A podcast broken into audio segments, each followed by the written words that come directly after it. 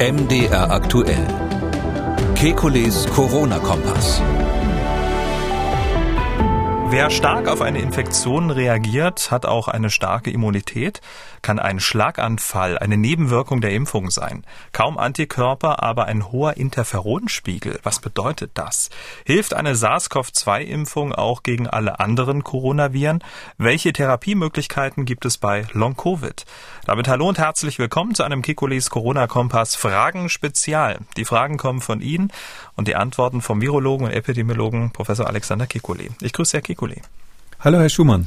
Juliane aus Stuttgart hat uns geschrieben. Sie ist 55 Jahre alt, zweimal geimpft, geboostert. Sie schreibt, ich bin treue Hörerin Ihres Podcasts und eine umsichtige Maskenträgerin. Nun habe ich mich doch vor circa drei Wochen mit Corona infiziert. Vermutlich in der Schweizer Bahn, wo außer uns keiner eine Maske trug aber man muss ja auch mal was trinken. Ich bin Allergikerin, habe Hashimoto. Während meiner Infektion habe ich alle möglichen Symptome durchgemacht, über Fieber, Appetitlosigkeit, Geschmacksbeeinträchtigung, Schlappheit, Herzrhythmusstörung, Erkältungssymptome seit dem ersten Tag Husten. Mich würde nur interessieren, ob ich eine gewisse Immunität erwarten kann, da mein Immunsystem stark reagiert hat, oder muss ich mich umso besser schützen, da bei einer erneuten Infektion wieder ein heftiger Verlauf zu erwarten wäre. Viele Grüße. Ui. Ähm, also eigentlich keins von beiden. Ähm, es ist leider nicht so, dass man sagen kann, dass jemand, der mehr Symptome hatte, dann automatisch einen besseren Schutz hat. Das ist ja so ein bisschen der Kern der Frage. Ähm, Immunität, ja, wenn jetzt äh, trotz Hashimoto, das ist eine Autoimmunerkrankung, aber das heißt nicht, dass man deswegen ähm, einen schlechteren äh, Schutz aufbaut bei Virusinfektionen. Das heißt also, ich gehe davon aus, dass sie ganz normal immunisiert ist. Heißt, ähm, wenn jetzt wieder eine Infektion kommt, wird die Infektion beim nächsten Mal leichter verlaufen. Das ist relativ klar, dass die zweite Infektion dann weniger heftig ist. Also man kann nicht sagen, weil die erste so schlimm war, wird die zweite wieder so schlimm, weil beim zweiten Mal sind ja dann auf jeden Fall die Antikörper gebildet, die T-Zellen sind ähm, aktiviert in dieser Richtung und, deshalb muss man, kann man fest davon ausgehen, dass die zweite Infektion harmloser verläuft, sofern es jetzt nicht eine komplett neuer, neue Variante wäre, die, die quasi damit nichts zu tun hat, aber so eine ist ja weltweit im Moment nicht in Sicht. Und das heißt also, weniger heftig wird's laufen, ja, aber man kann nicht verallgemeinern, dass man sagt, jemand, der viele Symptome hat, hat auch hinterher äh, sozusagen eine bessere Immunantwort. Übrigens, der Hinweis an dieser Stelle, wenn Sie neben Corona auch zum Beispiel mehr über die Affenpocken erfahren wollen und äh, warum es für die Homöopathie in Deutschland immer schwerer wird, hören Sie doch in den neuen Podcast mit Professor Kikuli rein, Kikulis Gesundheitskompass. Wir besprechen aktuelle Gesundheitsthemen, liefern Ihnen Hintergründe. Und wenn Sie auch mal ein Thema für uns haben, dann halten Sie sich bitte nicht zurück, schreiben Sie uns an gesundheitskompass.mdraktuell.de und den Podcast gibt's natürlich auch, genau wie diesen hier, den Corona-Kompass, überall, wo es Podcasts gibt.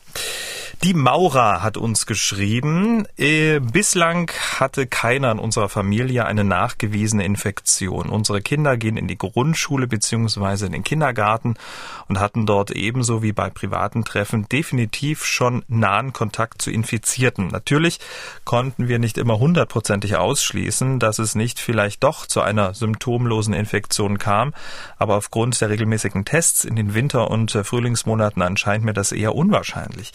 In Inwiefern kann ein mehrfacher Kontakt mit gegebenenfalls geringen Virusmengen dazu führen, eine Schleimhautimmunität aufzubauen? Ich erinnere mich, dass zu Beginn des Maskentragens so etwas bereits diskutiert wurde, dass durch die verringerte Virenlast aufgrund der physischen Barriere die Erkrankungen milder verlaufen. Viele Grüße.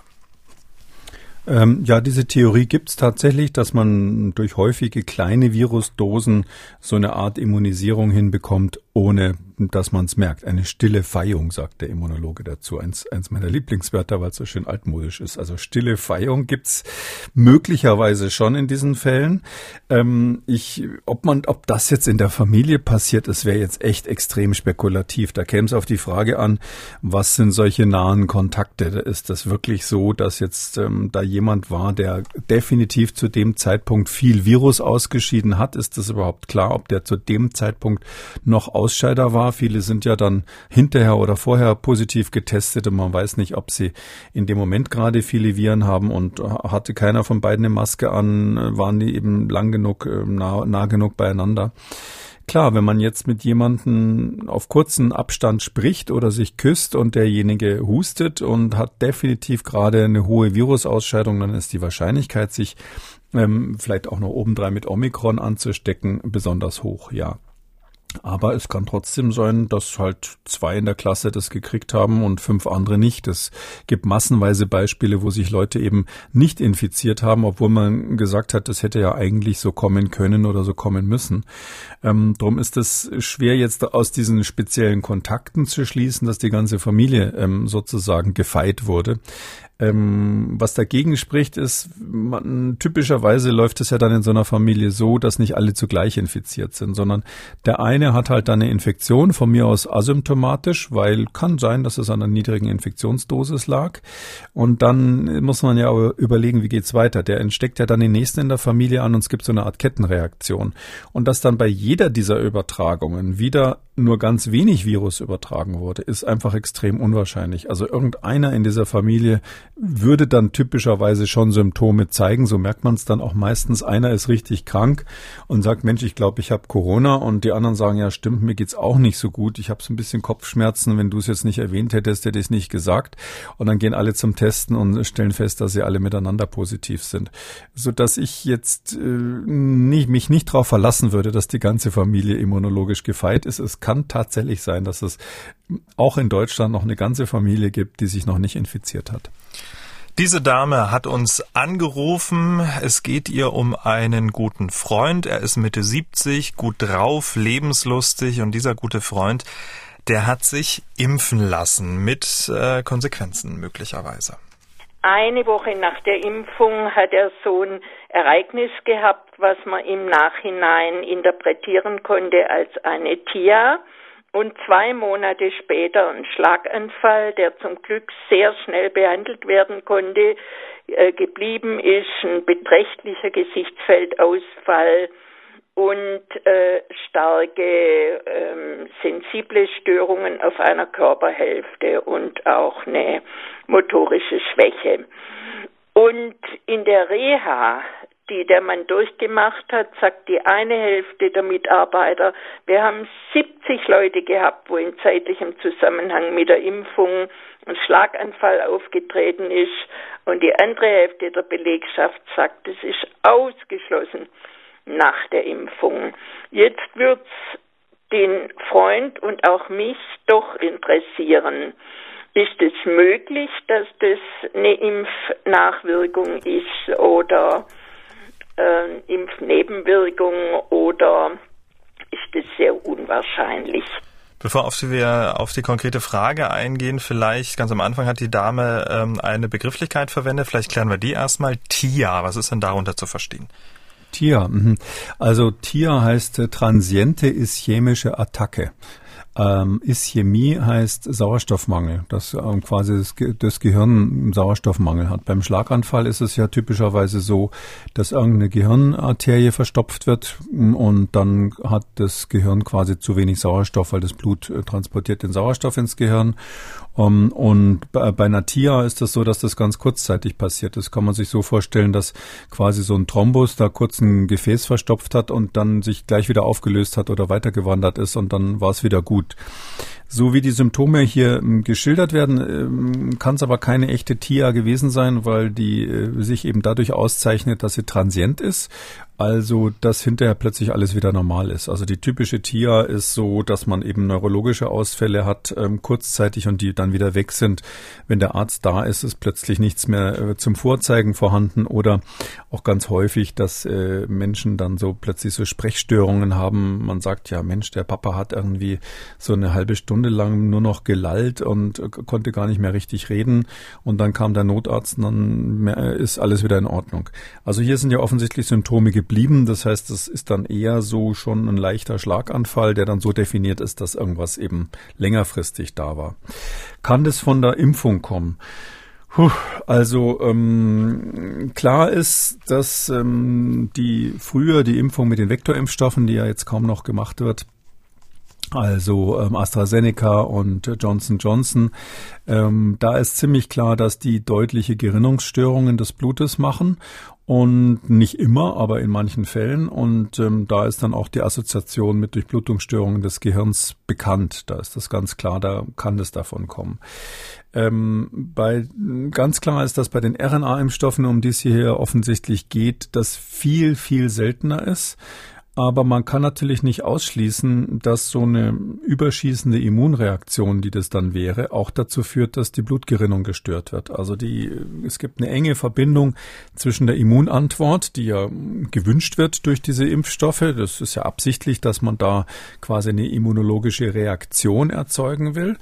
Und ähm, diese Reaktion, die dann vermittelt wird über Immunzellen und über Signalstoffe im Blut, die kann eben auch dazu führen, dass es zu einer gesteigerten Blutgerinnung kommt. Also da gibt es dann so ähm, sogenannte Komplementfaktoren, heißen die, die liegen dazwischen, zwischen dem Immunsystem und dem Gerinnungssystem, sodass das jetzt nicht ausgeschlossen ist, muss man ganz klar sagen. So eine Nebenwirkung könnte kausal sein als echte Nebenwirkung. Es kann auf der anderen Seite eben aber auch sein, dass das reiner Zufall ist. Ja, also ich muss ganz ehrlich sagen, die Antwort da aus dem, aus diesem, aus der Reha ist relativ richtig. Die Hälfte der Leute sagen, äh, es könnte zusammenhängen und die andere Hälfte sagen, es hängt wahrscheinlich nicht zusammen. Also unmöglich ist es auf gar keinen Fall, aber die Frage ist, ob es in diesem Fall zusammenhängt. Also ich kenne selber, hm, hm, ja. Man wird es wahrscheinlich auch nie zu 100 Prozent rausfinden können, oder? Das ist eben das Problem. Ich kenne selber viele Beispiele, ähm, wo wirklich im Zusammenhang mit der Impfung, klar trägt man das dann so einem Virologen vor, der auch noch Werbung für die Impfung macht, im zeitlichen Zusammenhang mit der Impfung äh, sowas wie Schlaganfälle, Blutgerinnsel und so weiter aufgetreten sind, und zwar auch nach den RNA-Impfungen. Ähm, ja, hängt das jetzt zusammen oder nicht? Das ist halt, äh, ich habe selber ähm, in meiner Ausbildung mal auf einer ähm, Kinderintensivstation gearbeitet, wo herzoperierte Kinder lagen. Und ähm, da war es wirklich mal so, an einem Tag sind zwei Kinder gestorben, ja, zwei Säuglinge, unmittelbar nacheinander. Und an dem gleichen Abend auf dem Heimweg habe ich dann einen Verkehrsunfall gebaut, größeren, ja, bin über eine große Straße gefahren und habe mein Auto zu Schrott gefahren seinerzeit.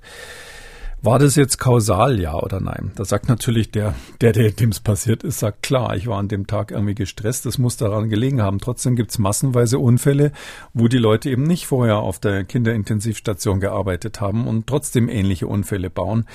Wir haben einfach die Psychologie, dass wir sagen, zwei Ereignisse, die äh, ungewöhnlich sind, beide und nacheinander passieren, das muss kausal zusammenhängen. Wenn Leute einen Herzinfarkt haben und im Krankenhaus sind, ähm, äh, sagen die einem ganz oft, ja, und äh, letzte Woche bin ich aus dem Urlaub zurückgekommen, da war ich im Flugzeug gesessen, kann das damit zusammenhängen? Weil sie eben nur selten fliegen, also glauben sie, der Herzinfarkt liegt vielleicht mit diesem, hängt mit dem Flug zusammen.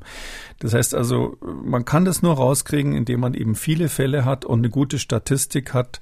Und das kann äh, das Paul-Ehrlich-Institut nur machen, wenn die Fälle gemeldet sind. Und ich hoffe halt sehr, dass die das dann auch richtig verarbeiten. Aber der erste Schritt ist immer, alle diese Sachen melden. Man kann es ja über die Webseite auch machen, äh, damit die äh, dann die Statistik machen und sagen, ja, da gibt es einen Zusammenhang, ja oder nein. Vielleicht noch ein letztes. Ich habe mich schon ein bisschen geärgert, dass das Thema mit den Dedimeren nie aufgegriffen wurde. Es war ja so, als diese Vektorimpfstoffe, ähm, da gab es ja am Anfang eine heiße Diskussion, ob die überhaupt diese Blutgerinnungen, äh, Thrombosen als Nebenwirkungen haben. Es war ja ein Streitregelrecht, muss man sagen, unter den Fachleuten. Ähm, und ähm, ähm, da ist es so, dass ich ja vorgeschlagen habe, dass man einfach bei, bei einer Gruppe von frisch Geimpften guckt, ob da Hinweise auf ähm, äh, ganz subtile Blutgerinnungsstörungen generell vorhanden sind. Die sogenannten Dedimere kann man da bestimmen im Blut. Da merkt man, dass wenn irgendwo was nicht stimmt mit der Gerinnung, das ist nie gemacht worden, also zumindest nicht publiziert worden. So eine Studie hat man nicht gemacht. Ähm, und das wäre natürlich eine Möglichkeit, das jetzt bei den RNA-Impfstoffen nochmal zu wiederholen. Äh, wobei da die Wahrscheinlichkeit, dass man jetzt wirklich was findet, längst nicht so groß ist wie bei den Vektorimpfstoffen seinerzeit. Ähm, darum finde ich, man müsste schon auch proaktiv quasi nach möglichen kausalen Zusammenhängen suchen, weil gerade das Thema mit den Thrombosen, mit den, äh, mit den ähm, Hirnschlägen quasi, mit dem Apoplex, mit den Hirnschlägen oder TIAs, auch ähm, dann Probleme, die quasi von Trompen aus, vom Herz ausgehen, die dann hinterher neurologische Symptome machen, das wird immer mal wieder berichtet und ähm, das Internet ist natürlich voll mit solchen Fall, Fallberichten und darum muss ja auch die, müssen auch die Impfstoffhersteller eigentlich ein Interesse dran haben, diesen Verdacht ähm, auszuräumen. Die Frage ist natürlich auch, ob möglicherweise dann äh, dem, dem Freund äh, der Dame, vielleicht gab es ja auch noch eine versteckte Corona-Infektion, denn wir wissen ja, das Schlaganfallrisiko nach einer Corona-Infektion ist ja auch deutlich erhöht. Also das ist vielleicht mit reinspielt. Ja, das, das, also klar ist das äh, ist ja immer so dieses heiße Eisen, ja, wie gefährlich ist der Impfstoff. Klar ist, dass egal wie wie häufig das dann beim Impfstoff sein sollte, falls es überhaupt kausal ist, äh, Corona kriegen ist immer gefährlicher. Das ist ja klar. Der Impfstoff ist nur ein kleines Teil von diesem Virus und das ganze Virus ist immer gefährlicher. Also wenn jemand mit Ihnen äh, Ihnen nur eine Stoßstange hinterher wirft, ist die Verletzungsgefahr nicht so groß, als wenn das ganze Auto kommt.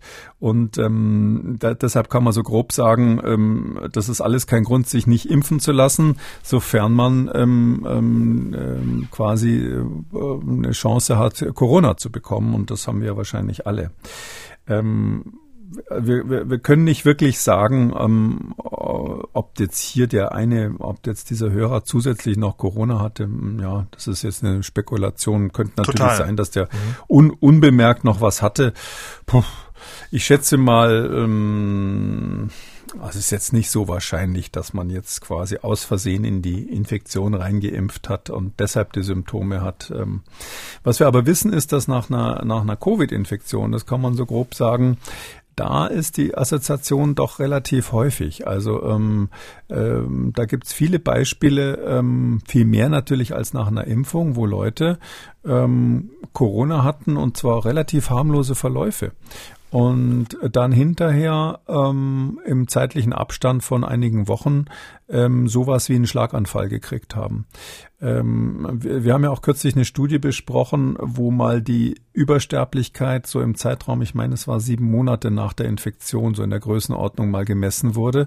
Und da hat man festgestellt, nach Abklingen der Symptome haben noch Monate äh, danach die Menschen ein erhöhtes Sterberisiko äh, aus, aus verschiedenen Gründen, dann eben verschiedene Krankheiten, die sie kriegen können. Und zwar erhöht im Vergleich zu denen, die nicht infiziert sind. Und das deutet doch schon darauf hin, dass diese Covid-Infektionen zumindest bei einigen Menschen mehr machen, als man so mitkriegt. Man denkt, man ist wieder gesund und hat dann hinterher so ein Ereignis wie eben einen Schlaganfall oder ähnliches. So dass ich immer mal davon ausgehen würde als Arbeitshypothese, ähm, falls sowas überhaupt assoziiert ist mit der Impfung, das finde ich, muss man dringend rauskriegen. Ähm, äh, falls es assoziiert ist, ist aber sehr, sehr wahrscheinlich, dass es ähm, viel häufiger dann bei einer echten Infektion mit SARS-CoV-2 stattfindet. Frau Picotta hat uns gemailt, sie will wissen, hat die SARS-CoV-2-Impfung auch einen Einfluss auf die schon jahrelang zirkulierenden vier anderen Coronaviren? Kann man wissenschaftlich einen Zusammenhang erkennen, auch wenn die Impfstoffe nicht direkt angepasst sind?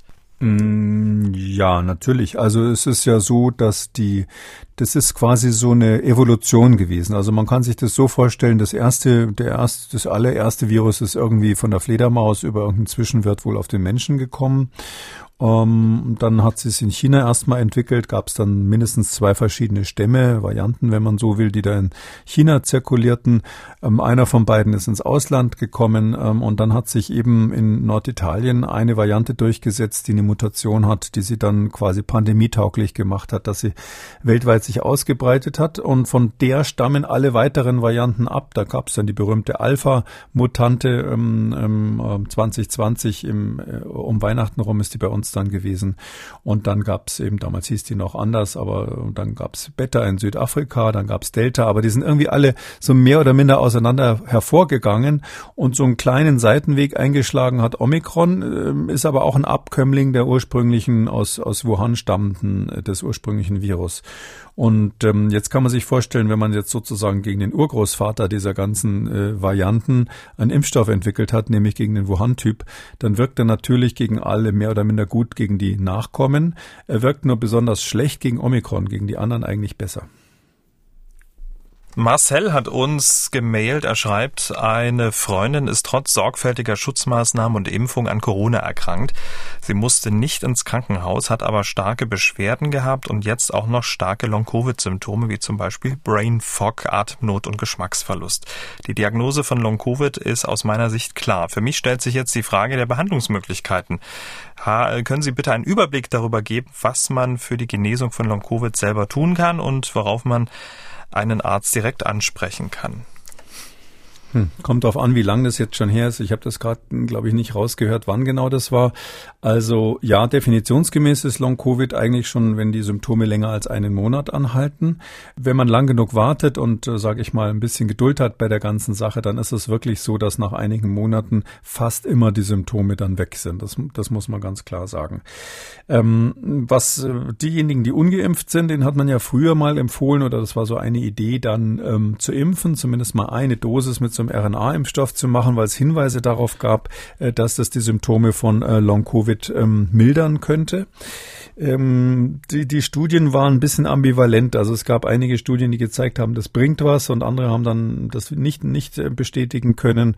Ich würde mal sagen, das kann nicht schaden, als Long-Covid-Patient ähm, zumindest mal eine Impfung mit dem mRNA-Impfstoff zu machen. Warum das? Weil das Immunsystem dann einfach gegen dieses, diesen, dieses Virus, gegen diese Stachel von dem Virus, dieses Spikes nochmal aktiviert wird und ähm, es ist eine der Hypothesen, dass bei Long-Covid quasi die Immunantwort deshalb irgendwie nicht aufhört am Ende der Erkrankung, weil ähm, irgendwo im Körper vielleicht noch so ein paar ver versteckte ähm, Spikes von diesem Virus rumliegen, um es mal so ganz platt zu sagen. Und deshalb so eine Dauerstimulation noch da ist.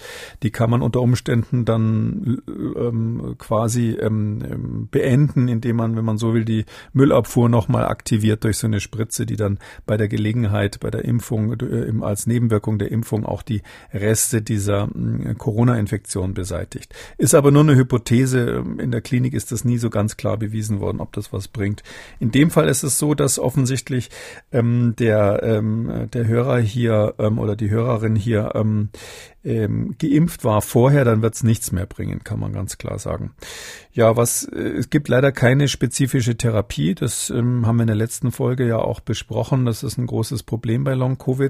Ähm, man kann nur grundsätzlich sagen, dass es gut ist, ähm, sich zu schonen tendenziell, also nicht überanstrengen, mäßige Anstrengung, keine Überanstrengung ähm, zu machen und alles zu machen, was das Immunsystem beruhigt. Also es ist wohl so eine Art Überaktivität von Immunzellen, die wir bei Long Covid ähm, haben. Und ähm, da ist eben gut Stress zu vermeiden, was weiß ich, äh, sicherzustellen, dass man keinen Vitamin D-Mangel hat ähm, und all diese Dinge, die sonst auch gut fürs Immunsystem sind, äh, dann wird das normalerweise besser. Aber leider habe ich außer solchen Hausmitteln, wenn ich es mal so sagen darf, ähm, im Moment keinen guten Ratschlag. Ähm, die Neurologen versuchen alles Mögliche. Ja, es gibt, wenn man dann zum Neurologen geht, äh, werden alle möglichen Medikamente, die dann auch ihrerseits erhebliche Nebenwirkungen haben können, verschrieben.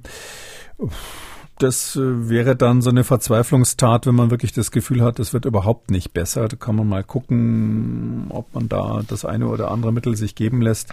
Ich bin bei sowas immer zurückhaltend, weil die Tendenz doch ist, dass Long-Covid, gerade die neurologischen Sachen, irgendwann deutlich besser werden, auch ohne Therapie und ähm, ähm, äh, Substanzen, die die ähm, Neurologen verschreiben müssen, die haben alle ähm, doch äh, erhebliche Nebenwirkungen. Vielleicht kann man noch den Tipp geben, in jeder größeren Stadt gibt es ja auch meist an den Unikliniken so Post-Covid-Ambulanzen. Vielleicht äh, wird dann äh, Marcel, äh, deine Freundin, da mal vorstellig. Axel hat gemailt, er schreibt immer wieder, zuletzt in Ausgabe 311 verweist ähm, Herr Professor Kekulé auf den schlechten Schutz der Impfung vor Ansteckung Dritter. Laut Studien soll dieser Schutz nur im sehr niedrigen Prozentbereich bis gar nicht vorhanden sein. Jetzt frage ich mich nach der Entscheidung des Bundesverfassungsgerichts zur einrichtungsbezogenen Impfpflicht, ob diese Studien dem Gericht nicht vorlagen oder ob diese nicht öffentlich zugänglich sind. Wie stehen Sie zu dieser Entscheidung des Bundesverfassungsgerichts, Herr Kekulé? Viele Grüße. Ui. Höre ich da so eine leichte Kritik durch? Nein. Also ähm, das ist ähm, ein niedriger Prozentbereich, ja, also gar nicht, kann man nicht sagen. Also fünf bis zehn Prozent würde ich mal sagen, ist so, ein, ist so eine Größenordnung, die die meisten Studien hergeben. Wenn man ähm, eine, eine klassische Impfung hat und die Frage stellt, ähm, wie hoch ist der Schutz bei Omikron ähm, vor, ähm, vor der Ansteckung? Das ist natürlich ähm, lausig, wenn ich ähm, dran denke, ähm, wenn, wenn ich sozusagen politische Maßnahmen damit verbinde, also die Frage, um die es ja da auch ging beim Bundesverfassungsgericht, Impfpflicht, ja oder nein. Das kann viel sein, wenn man sagt, ne, 10 Prozent könnten es sein. Das nehme ich gerne mit, weil dann habe ich einfach weniger Risiko für meinen privaten Bereich, mich anzustecken. Das ist äh, die Frage, wie das jeder selber sieht. Die, was hier jetzt gefragt wurde, ist, hat das Gericht diese Studie nicht gehabt? Naja, und das RKI, natürlich haben die das alle, ja. Also das sind ja keine Geheimstudien, sondern die sind in äh, hervorragenden Journals äh, erschienen und, und allgemein bekannt, werden auch unter Fachleuten diskutiert. Ähm, das Bundesverfassungsgericht ist da in einer schwierigen Lage gewesen bei dieser Entscheidung, weil das muss ja als Kontrollorgan feststellen, ob der Gesetzgeber zu dem Zeitpunkt, wo er das Gesetz erlassen hat, einen Fehler gemacht hat. Und da haben die dann auch ähm, den größten Teil der Urteilsbegründung darauf abgestellt, dass sie gesagt haben, damals im November 2021 war die Einschätzung einfach folgende. Ja, und dann haben die gesagt, aus der damaligen Sicht war das richtig oder war das äh, zumindest ähm, nicht verfassungswidrig, ähm, hier eine Impfpflicht für bestimmte Berufsgruppen einzuführen. Da haben ja alle, wenn ich das nochmal sagen darf, vor der Omikron-Wand gewarnt. Äh, es äh, sollten 100.000 Tote in dem Winter nochmal auftreten, haben Fachleute gesagt und so weiter und so weiter. Ganz klar sagt das Bundesverfassungsgericht, bei so einer Informationslage darf äh, die Legislative so ein Gesetz erlassen. Das Bundesverfassungsgericht hat da aber nicht ganz aufgehört, sondern es ist tatsächlich noch einen Schritt weitergegangen und hat wegen der, sage ich mal, damit die Entscheidung ein bisschen nachhaltiger ist, dann von sich aus gesagt, okay, und jetzt schauen wir mal zum jetzigen Zeitpunkt noch mal rein, wie die Datenlage inzwischen ist. Und dann haben sie durchaus zur Kenntnis genommen, dass sich das mit Omikron geändert hat, ähm, dass die Bedrohung nicht mehr ganz so groß ist. Und dann haben sie aber, ich weiß es jetzt nicht mehr auswendig, aber sinngemäß sowas reingeschrieben. Es sei ja so, dass sowohl das Robert Koch Institut als auch ähm, das Paul Ehrlich Institut, als auch die ähm, Corona-Experten der Bundesregierung, als auch, ich meine, eine, einer der Gutachter war in Braunschweig das äh, Institut für Infektionsforschung. Ähm, das heißt, alle diese diese Experten ähm, haben gesagt, dass es einen gewissen Schutz auch gibt vor Infektionen äh, äh, durch die Impfung bezüglich Omikron.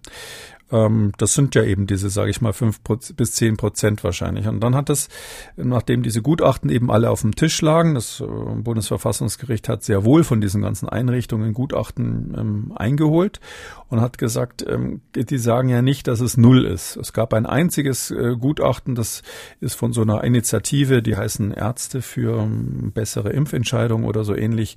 Ähm, da, die haben gesagt, nee, das bringt nichts. Aber alle anderen, die Mehrheit der Gutachten hat gesagt, äh, ein bisschen was bringt schon.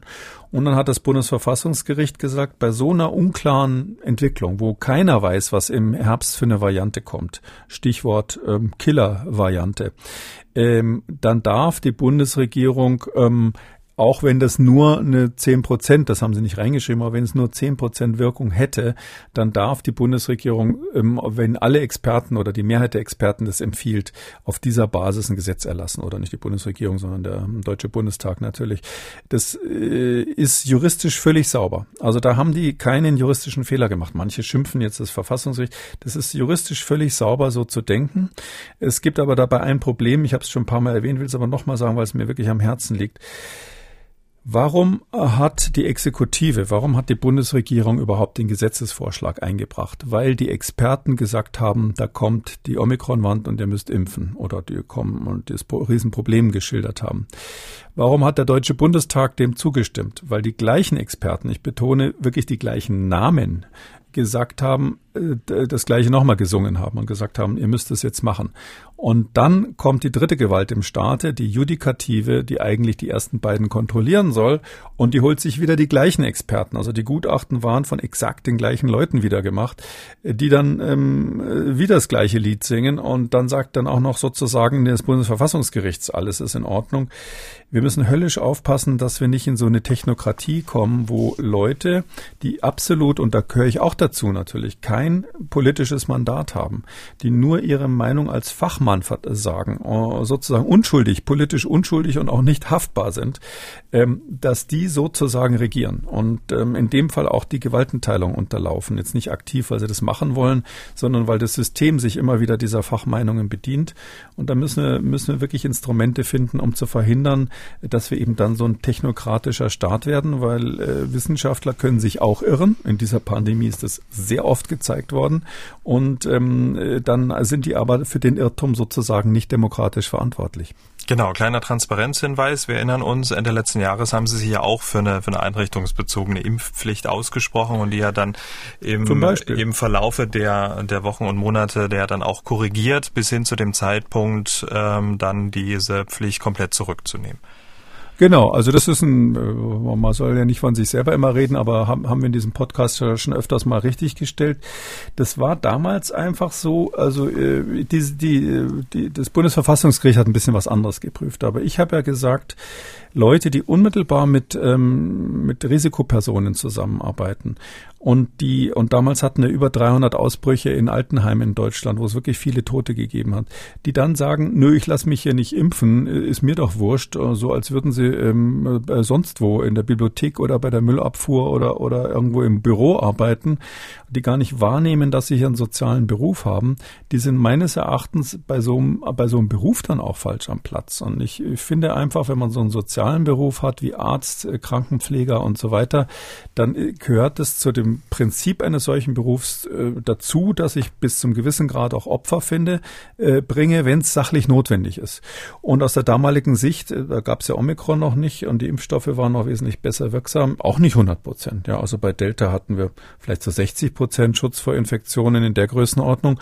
Aber das war aus meiner Sicht genug Argument, dass man gesagt hat, zumindest das Personal, was unmittelbaren Kontakt mit den ähm, vulnerablen Gruppen hat, äh, soll geimpft sein.